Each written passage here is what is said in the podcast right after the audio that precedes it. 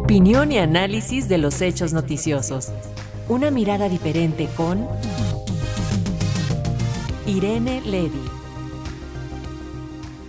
Hoy justamente nuestra especialista en medios, Irene Levy, nos habla acerca de la manera en la que el INE y el Tribunal Electoral eh, del Poder Judicial de la Federación han ignorado a estas radios comunitarias e indígenas al obligarlas a transmitir mensajes políticos. Así que, muy buenos días, te escuchamos. Buenos días, queridos Alexia y Paco, que sí, ya viernes y con cafecito. Este tema, la verdad, es lamentable. Eh, hay que recordar que mm, el INE eh, obliga, bueno, no es el INE, ¿no? Es la ley, a, a, los medios de comunicación a transmitir dos tipos de mensajes. Los mensajes que son informativos del INE, como sal a votar, tramita tu credencial de lector, etcétera, etcétera.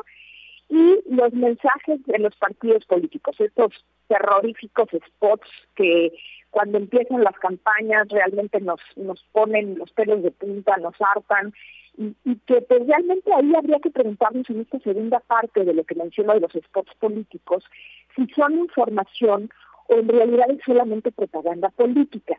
Y esto lo digo porque una de las razones que se ha argumentado para obligar a las radios comunitarias indígenas a transmitir estos spots tiene que ver con el hecho de que pues eh, se trata de información y que la gente tiene derecho a estar informada. Yo no digo mucho que esto sea información, hasta podría decir que incluso es desinformación, porque a veces estas propagandas políticas nos hacen, eh, no, nos llevan a lugares donde pues no, no, no necesariamente es real lo que están diciendo.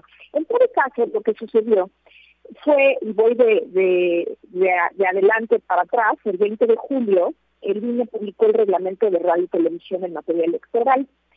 Este reglamento pues establece las bases mediante las cuales pues, los, medios de comunicación, radio y televisión deben transmitir estos, tanto la información como los spots políticos.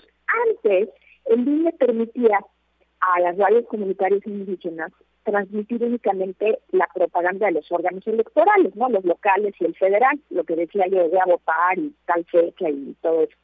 Y así se hacía. Eh, por dos razones. Uno, porque, eh, digamos, transmitir eh, ideas políticas en realidad invade o obliga a las comunidades indígenas a una asimilación forzada, es decir, eh, eh, hay que recordar que la propia Corte ha, ha, respetado el, el, ámbito diferenciado de las de las eh, radios indígenas, de las comunidades indígenas en general. Y, y, y, por la por el otro lado, porque la falta, es decir, los horarios y todo esto de los de la propaganda política es muy complicado. Y las radios comunitarias indígenas pues están formadas básicamente de eh, personas voluntarias que no cobran, además de que sus equipos pues no necesariamente son los más sofisticados. En este sentido, pues siempre se había permitido que solo se transmitiera, como decía yo, la propaganda del INE, pero el reglamento del 20 de julio definió que también iban a tener que transmitir la propaganda política. Eh, aunque la Corte ha, dicho claramente, y así está también en la Constitución, que se tiene que consultar a las comunidades indígenas cuando se trata de un tema que las afecte, eh, esto no es así. Y el INE lo único que hizo fue consultar, y entre comillas, a la Asociación Mundial de Radios Comunitarias, AMARC, el 17 de julio, entonces así de sencillo, ¿no? Tres días antes de emitir el reglamento, le llaman a la AMARC y le dicen, oye, fíjate que vienen unas nuevas disposiciones, pero ni te preocupes porque no les van a afectar de manera directa. Y esto lo sabemos porque la MARC, una vez que el 20 de, julio sale el reglamento, la propia MARC dice, oye, a mí no me consultaste, lo que hiciste fue llamarme y decirme mentiras y decirme que ibas a sacar una disposición que no me iba a afectar. En este sentido, eh, pues eh, las, las, radios comunitarias y las radios indígenas pues están en un, en un problema eh, y tenemos una inconformidad, una inconformidad que presentó presentaron dos radios indígenas, Radio Tosepan y Radio Choloyán, eh, que impugnaron estas reformas ante el Tribunal Electoral. Le dijeron, primero no hubo consultas Y segundo, sí invade y nos obliga a una asimilación forzada e invade nuestra pues, autonomía, entre comillas, si se quiere ver así. Desgraciadamente, el Tribunal Electoral hizo lo mismo que el INE.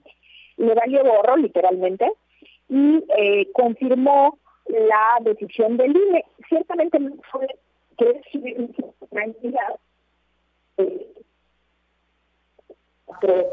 contra dos, eh, y uno de los eh, que votaron a favor de las comunidades indígenas fue el presidente del tribunal, el rey Rodríguez Montagón, diciendo que efectivamente este establecido en el reglamento se trata de una asimilación forzada y que no hubo consulta, eh, porque no se puede decir que esto fue una consulta. En resumen, querido auditorio, Alexia, Paco, pues me parece muy lamentable que el INE tenga este doble discurso, ¿no? Que a la CIRC pues sí la consulte, si les pregunte con tiempo y demás antes de, modificar sus normas, pero tratándose de radios indígenas, eh, digan, porque además así está en la versión estenográfica de su reunión, digan, ay, no, no las vamos a consultar, porque la verdad es muy complicado todo esto y entonces no vamos a salir a tiempo. Rápido vamos a hacer una consultita a la mar y con eso ya la libramos. Este, este fue lo que dijo el INE y lamentablemente así quedó el reglamento. De verdad, ojalá eh, procedan a, pues otras instancias que está pensando eh, la red y la MARC en llevar a cabo para pues eh, combatir esta decisión arbitraria eh, del, Instituto Nacional Electoral y también su eh, la decisión del, Tribunal Electoral por no eh, anular, digamos, esta decisión del INE.